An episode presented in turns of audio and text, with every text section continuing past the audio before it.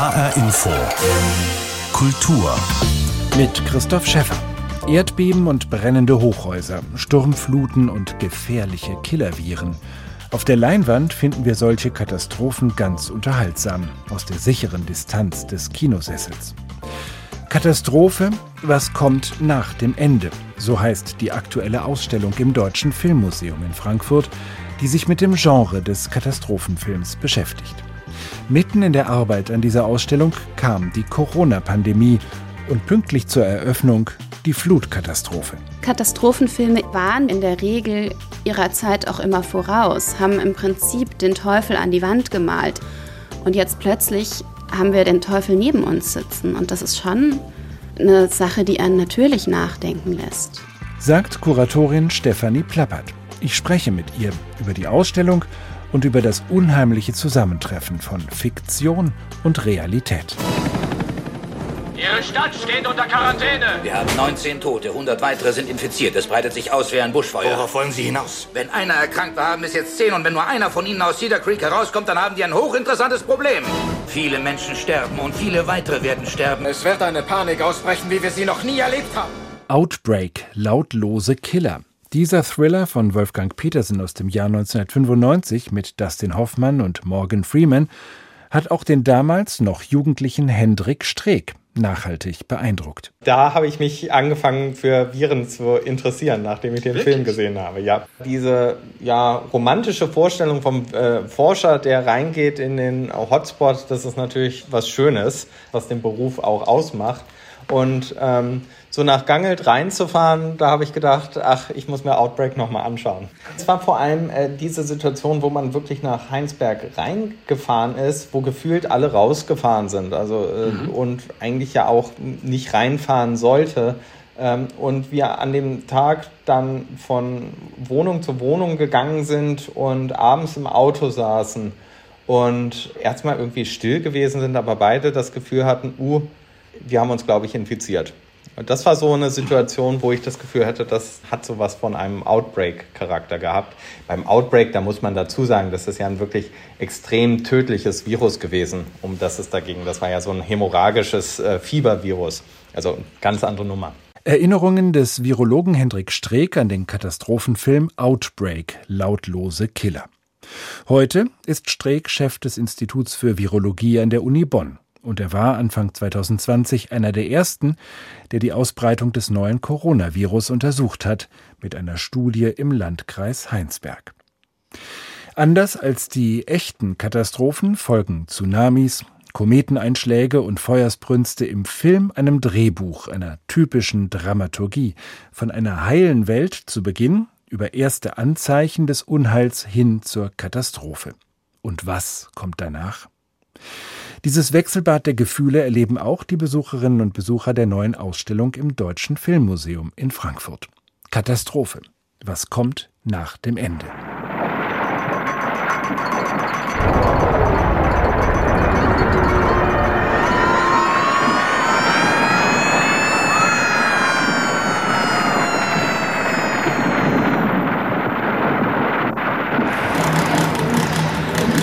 Der Seismograph rattert. Unentwegt schreibt er neue Linien auf ein Blatt Papier.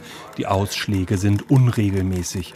Man merkt sofort, hier passiert gleich etwas und zwar nichts Gutes. Im Gegenteil, wir steuern auf eine Katastrophe zu. Der Erdbebenmesser ist Teil einer neuen Ausstellung im Deutschen Filmmuseum in Frankfurt. Sie zeigt den Katastrophenfilm in all seinen Facetten und gleicht ihn mit der Realität ab. Unter dem Titel Katastrophe, was kommt nach dem Ende? Zwei Jahre hat Kuratorin Stefanie Plappert daran gearbeitet, also schon lange vor Corona begonnen. Über 400 Filme hat sie dafür zusammengetragen und analysiert. Ich finde unheimlich faszinierend, wie mit Bildern umgegangen wird, wie da technische Neuerungen ausprobiert, entwickelt und umgesetzt werden. Und wie trotz allem, wenn man so ein bisschen hinter die Fassade guckt, unglaublich viel Zeitgeschichte und Bewusstseinsgeschichte erzählt wird. Die Ausstellung ist so aufgebaut wie ein Katastrophenfilm selbst. Man startet im Foyer in der Jetztzeit, da ist noch alles gut. Aber sobald man die Tür zu den Ausstellungsräumen öffnet, steckt man mittendrin. Die ersten Warnsignale tauchen auf, der Seismograph dröhnt und auf einer Leinwand laufen verschiedene Filmsequenzen, die den Moment der Erkenntnis zeigen. Da kommt etwas auf uns zu. Man folgt diesen sich verdichtenden Anzeichen und landet mitten in der Katastrophe. Und ab da geht es wirklich noch darum zu retten, was zu retten ist. Erklärt Stefanie Plappert den Aufbau. Holzwände links und rechts geben den Weg durch die Ausstellung vor. Sie werden zunehmend enger. Die sich verdichtenden Anzeichen sind illustriert durch Filmplakate und Zeitungscover, aber auch Kostümentwürfe und originale gezeichnete Storyboards an den Wänden. Das Durchspielen von schlimmstmöglichen Vorstellungen war immer schon auch eine Faszination natürlich für die Menschen. Im Filmbereich lässt sich das tatsächlich relativ gut einteilen, ausgehend von der Annahme, dass im Katastrophenfilm immer auch die Ängste ihrer jeweiligen Entstehungszeit verarbeitet werden. Die Ausstellung zeigt das deutlich. Im Verlauf der Jahre ändern sich deshalb die Themen vom Kalten Krieg und dem atomaren Supergau hin zum Versagen der Technik und zur Klimakatastrophe. Im Filmmuseum geht es aber auch um den wissenschaftlichen Zusammenhang. Stefanie Plappert wollte wissen, wie plausibel sind diese Szenarien? Und ich habe dazu Interviews mit Expertinnen und Experten von der Senckenberg Gesellschaft für Naturforschung geführt. Wir haben Filme konkret besprochen und sozusagen auch abgeklopft auf das, was sie aussagen und was sie davon können. Und es ist tatsächlich natürlich so, dass da dramaturgisch enorm viel zugespitzt wird. Dass aber sehr häufig eine ausgesprochen realistische Annahme zugrunde liegt. Teile dieser Interviews mit Forschenden vom Senckenberg-Institut werden in der Ausstellung gezeigt, genauso wie Leihgaben, zum Beispiel ein Meteor. Der ist ein unmissverständliches Zeichen, die Katastrophe ist da. Ab hier steht man als Besucherin und Besucher am Scheideweg. Links wartet die Apokalypse, rechts der Neuanfang. Katastrophe. Was kommt nach dem Ende? Ein Beitrag von Annalisa Lüft über die neue Ausstellung im Deutschen Filmmuseum, die bis zum 9. Januar kommenden Jahres zu sehen ist. Kuratorin Stefanie Plappert war schon mitten in der Arbeit, als die Corona-Pandemie begann. Und pünktlich zum verschobenen Start der Ausstellung rauschte dann die tödliche Flutwelle durch Rheinland-Pfalz und Nordrhein-Westfalen. Ich habe mich mit Stefanie Plappert zum Interview getroffen und wollte zunächst von ihr wissen, wie sie dieses Zusammentreffen von Fiktion und Realität der Katastrophen erlebt hat. Ist das nicht ein bisschen unheimlich? Es hat mich auf jeden Fall überwältigt, also auch beide Ereignisse. Das eine mitten im Arbeitsprozess, wo wir eigentlich gerade dran waren, die großartigen Bildgestaltungen des Katastrophenfilms zu feiern und plötzlich kam eine Realität, die einen überhaupt nicht mehr fliehen lassen wollte durch diese Bilder. Und jetzt kurz vor der Eröffnung dann eben wirklich die dramatischen Überschwemmungen in Westdeutschland, die noch obendrauf kamen und einem so ein doppeltes Gefühl von Angreifbarkeit und Fragilität unserer Existenz auch vermitteln natürlich. Also sehr viel Realität in etwas bringen, was einen Katastrophenfilme einmal durchmachen und dann wieder abhaken lassen. Das ist ja auch ein Vergnügen, eigentlich so einen Katastrophenfilm sich anzuschauen, weil man durch ein Wechselbad der Gefühle geht, aber eben auch immer weiß, es ist Fiktion, es ist Kino. Wie hat sich Ihr Blick auf diese Filme, mit denen Sie sich so intensiv beschäftigt haben, in den letzten Tagen und Wochen unter dem Eindruck von Corona, aber jetzt auch dieser Flutkatastrophe verändert? Das ist tatsächlich eine gute Frage. Für mich sind Katastrophenfilme immer schon nicht nur eine Technikschau und eine eskapistische Fluchtlösung im Kinosessel gewesen, sondern haben tatsächlich immer auch schon die jeweiligen Ängste ihrer Zeit thematisiert und verhandelt, auf meistens übertragenem Niveau, aber in jedem Fall greifbar und nachvollziehbar. Und waren damit aber in der Regel ihrer Zeit auch immer voraus, haben im Prinzip den Teufel an die Wand gemalt, in der Hoffnung, dass man das verhindern kann, dass es einfach nie so weit kommt. Sonst funktioniert ja auch diese Distanzierung gar nicht mehr. Und jetzt plötzlich haben wir den Teufel neben uns sitzen. Und das ist schon eine Sache, die einen natürlich nachdenken lässt. Ich finde es zunehmend schwierig, Katastrophenfilme als völlig eskapistische, reines Kinovergnügen zu sehen. Also das, was Blockbuster-Kino ja eigentlich macht, hat plötzlich einen sehr ernsthaften Bodensatz bekommen. Dieses angezogen sein von der Katastrophe, irgendwie auch hinschauen wollen, ist ja etwas, was dann auch bei den realen Katastrophen passiert. Wir erleben das jetzt zum Teil in Form von Gaffern, die offenbar so eine Art Sensations- und Katastrophentourismus betreiben. Aber natürlich auch wir Medien tragen dazu bei, immer wieder Bilder zu produzieren von der realen Katastrophe. Was ist so das Reizvolle daran? Wie würden Sie das beschreiben? Warum mag man da immer wieder hinschauen oder fühlt sich angezogen? Ich glaube, das ist eine ganz menschliche Art des Umgangs mit Gefahr. Diese Doppelwirkung oder die Ambivalenz, auch einerseits wahnsinnig fasziniert und interessiert zu sein, also auch eine gewisse Sensationsgier, die teilweise befeuert wird, die aber, glaube ich, auch ein bisschen in uns drinsteckt. Und andererseits die Sicherheit der Distanz, also das Wissen, dass es mich in dieser Form jetzt gerade nicht getroffen hat, dass ich noch mal mit einem angenehmen Grusel davongekommen bin. Ich glaube, dass das eine sehr menschliche Art ist, mit Gefahr und Bedrohung umzugehen, ohne jegliche moralische Bewertung jetzt erstmal. Ja, Medien befeuern das teilweise, aber auch Kunst befeuert das seit Jahrhunderten. Das ist ja nicht so, als seien die mittelalterlichen Apokalypse, Bibelillustrierungen weniger genüsslich gewesen. Da wird ja auch das gesamte Arsenal an Grausamkeitsvorstellungen rausgeholt, wenn es darum geht zu zeigen, wie die Verdammten in der Hölle schmoren. Also das ist schon diese künstlerische Ausdrucksform des schlimmst Vorstellbaren. Das ist etwas, was Menschen und speziell auch Künstlerinnen und Künstler schon sehr, sehr lange fasziniert. Diese ähm, zum Teil verblüffende Ähnlichkeit zwischen Nachrichtenbildern und Inszenierung im Kino, die zeigen Sie auch in der Ausstellung, zum Beispiel mit Filmplakaten, die sehr ähnlich aussehen wie Spiegelcover, die zum Beispiel irgendwelche Katastrophen dann auch äh, zum Thema machen. Gibt es da so eine wechselseitige Beeinflussung von Kinobildern und Nachrichtenbildern oder gibt es eine Tendenz auch von Medien, die Katastrophe so zu inszenieren, wie man sie vielleicht im Kino schon mal gesehen hat? Ich glaube tatsächlich, das funktioniert in beide Richtungen. Also es gibt ähm, Medienberichterstattung, die sehr, sehr bildprägend war. Und es gibt umgekehrt ähm, Kinofilme, die das ausdrücken, was wir uns in der Realität nicht vorstellen können oder wollen. Und sollte die Realität irgendwann oder träte sie doch in dieser Form ein, dann stehen wir fassungslos davor und alles, was uns noch einfällt, ist, wie im Kino. Also das kann man am 11. September zum Beispiel sehr deutlich beobachten, wo allerdings auch die Bildregie eine sehr an kinematografische Blockbuster angelehnte war. Also wo auch die Auswahl der Aufnahmen, die in Dauerschleife liefen, natürlich eine sehr bildprägende und auch geschichtsprägende war. Das kann man auch immer wieder in kleineren Schlagzeilen sehen. Es gab 2016, glaube ich, einen wirklich fantastisch aussehenden Sturm über Manhattan und es gibt Zeitungen, die dann titeln, nein, das ist kein Roland Emmerich-Film.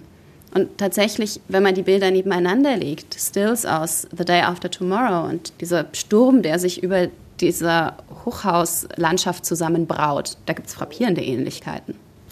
Wir haben am Anfang schon darüber gesprochen, dass Sie sozusagen von zwei Katastrophen während der Arbeit in der Ausstellung eingeholt worden sind, von der Corona-Pandemie und von der Flutkatastrophe. Jetzt haben wir ja Katastrophenfilme möglicherweise immer als äh, ein eher unwahrscheinliches Szenario wahrgenommen. Wenn die jetzt plötzlich in irgendeiner Form Realität werden, was schließen wir daraus? Hätten wir früher Katastrophenfilme auch als Warnungen ernst nehmen müssen? Oder andersrum, war das von denen, die solche Filme gemacht haben, möglicherweise sogar eine Absicht auch vor gefährlichen Viren oder vor Flutkatastrophen zu warnen? Mm, ich bin mir nicht sicher, ob man wirklich jedem und jeder Katastrophenfilmregisseurin ähm, ernsthaft wissenschaftliche Absichten unterstellen möchte. Viele basieren ihre Geschichten immer auf genau so viel Erkenntnis, dass es eine Grundplausibilität hat. Ich glaube, an dieser Stelle ist wirklich der Begriff mit den Warnungen einer, der vermutlich der Schlüssel ist. Die Warnungen, wie sie uns Wissenschaft oder auch Katastrophenschutz, Wetterdienst, gerade jetzt angesichts der Überflutungen, eigentlich zur Verfügung stellen können. Wir haben die Technik und wir haben die Messgeräte. Wir müssen noch lernen, wirklich auf sie zu hören und daraus ähm, entsprechende Maßnahmen abzuleiten. Das ist ja tatsächlich ein Topos, der auch im Katastrophenfilm immer wieder kommt. Es wird immer den Wissenschaftler geben, der warnt und der seine Graphen vor sich hat und sagt, da kommt ein großes Erdbeben. Und es wird immer die Politiker, die Ökonomen, die Gesellschaft geben, die sagt, ja, wart lieber mal noch, wenn es nicht 100% sicher ist, die Maßnahmen, die wir ergreifen müssen, sind sehr tiefgreifend oder einschneidend. Lass mal gucken. Das geht manchmal gut und oft halt auch einfach nicht. So dass das, was wir jetzt gerade auch in der politischen Diskussion erleben, genau das ist, was diese Filme auch zeigen. Und Sie haben mit Wissenschaftlerinnen und Wissenschaftlern vom Senckenberg-Institut Interviews gemacht, die auch in der Ausstellung auftauchen, die ja einmal so ein bisschen ein Faktencheck sind für das, was die Filme an Katastrophen da zeigen. Ist das wissenschaftlich denkbar oder nicht? Ähm, wie ging es den äh, Wissenschaftlerinnen und Wissenschaftlern, die ja diese Filme auch angeschaut haben? Ähm, haben die sich darin wiedererkannt oder haben sie gesagt, das hat mit unserer Forschungs- und äh, Arbeitssituation überhaupt nichts zu tun? Ich glaube, das sind zwei Aspekte tatsächlich. Ähm, wir hatten alle zusammen, glaube ich, großen Spaß an der Arbeit. Das war sehr, sehr schön. Das war auch für mich wahnsinnig interessant. Und zwar nicht nur, weil Wissenschaftlerinnen und Wissenschaftler das aus einer ganz anderen Warteperspektive und mit einem ganz anderen Kenntnisstand gucken. Ja, also der Faktencheck war für die, glaube ich, oft auch frustrierend, weil sie einfach äh, Fehler über Fehler im Ablauf eines Erdbebens oder so erkannten und ähm, gleichzeitig wissen, seit Hunderten von Jahren forschen Geologen an genau dieser Frage. Das kann doch nicht sein. Auf der anderen Seite ist aber Film und Kino für Wissenschaftlerinnen genauso ein Freizeitvergnügen wie für uns und auch ein Transportmittel für Themen. Also nicht umsonst ist ähm, The Day After Tomorrow wahrscheinlich einer der einflussreichsten Impulsgeber in den USA gewesen. Der Film hat wirklich ähm, Einfluss gehabt. Einfluss, den Wissenschaftlerinnen mit wahnsinnig seriösen und sehr plausiblen Vorhersagen jahrelang nicht bekommen haben, weil niemand auf sie hören wollte. Und entsprechend haben tatsächlich auch die Kolleginnen und Kollegen von Senckenberg den Filmen nicht einfach nur ihre Richtigkeit abgesprochen, sondern sie haben auch immer genau geguckt, an welchen Stellen steckt aber noch was Sinnvolles drin. Also wenn Genmanipulation nicht funktioniert, dass man das Kaninchen mit einer Spritze spritzt, um das Beispiel zu bringen. Was sagt uns der Film denn darüber hinaus? An welcher Stelle hat er trotzdem ein, ein ernsthaftes Anliegen? Und in diesem Fall ging es dann eben um eine Störung des Räuber-Beute-Schemas oder der Beziehung. Es ging darum, dass ähm, das ökologische Gleichgewicht durch Einflussnahme des Menschen gestört wird und dass sich dann die Natur eben gegen uns wendet. Und das sind ja nun wiederum Themen, die durchaus Aktualität hatten und immer noch haben und über die man reden sollte. Ihre Ausstellung folgt der Dramaturgie eines äh, solchen Katastrophenfilms, wie sie typischerweise abläuft und hat am Ende aber eine Auswahlmöglichkeit, nämlich sich sozusagen für das totale Inferno oder für die Rettung zu entscheiden. Haben Sie schon Beobachtungen gemacht, wie sich Besucherinnen und Besucher an dieser Wegscheide verhalten? Na, es ist natürlich ein bisschen eine Scheinwahl, die man da hat, denn der Ausgang in der Ausstellung wie auch im Katastrophenfilm führt durch den Neuanfang, durch die hoffnungsvolle Rettung aus der Katastrophe. Das heißt, es müssen alle sowieso dadurch. Ähm, ich beobachte schon, dass die Leute sich diesen apokalyptischen Teil mit großem Interesse ansehen. Das sind auch Filme, die tatsächlich noch eine Spur näher gehen an einen, weil sie eben versuchen, eine Zeit nach unserer zu bebildern. Also die komplette Zerstörung der Erde und das, was von der Menschheit übrig bleibt, zu thematisieren. Ich persönlich finde, dass das Interessante an genau diesen Filmen ist, dass sie wirklich die Frage nach der Essenz von Menschsein stellen. Also sie fragen danach, was wir sind und was uns ausmacht. Und das finde ich ähm, total hilfreich oder interessant aus einer philosophischen Perspektive. Zu gucken ist es schon oft äh, deprimierend. Aber auf der anderen Seite gibt es dann eben den Ausgang aus der Ausstellung, der das ja, Happy End kann man vielleicht nicht sagen, aber wieder eine teilweise Herstellung der alten Verhältnisse ähm, darstellt. Und das ist, wenn ich es richtig verstanden habe, das Typische im Katastrophenfilm, dass doch am Ende sich zumindest für einen bestimmten Personenkreis die Welt wieder neu ordnet. Es gibt da auf jeden Fall graduelle Abstufungen. Es ist aber so, dass für eine eingeschränkte Zahl von Personen, in aller Regel die, die wir über die 90 Minuten oder 100 des Films ähm, liebgewonnen haben, für die wird es in irgendeiner Form weitergehen. Die Frage, die solche Filme sehr häufig äh, stellen, wenn auch oft ein bisschen unterschwellig, ist die nach der Art des Weitergehens. Also wollen wir gerne so weitermachen wie bisher? Geht es uns darum, jetzt so schnell wie möglich zum Status vor der Katastrophe zurückzukehren? Oder nehmen wir das, was geschehen ist, auch zum Anlass, um darüber nachzudenken, wie wir uns unsere Zukunft, eine bessere Zukunft vielleicht vorstellen können. Stefanie Plappert war das, die Kuratorin der Ausstellung Katastrophe Was kommt nach dem Ende? Zu sehen bis zum 9. Januar 2022 im Deutschen Filmmuseum in Frankfurt. Dazu gibt es im Kino des DFF bis Ende Juli ein Programm mit Katastrophenfilmen aus fast 100 Jahren.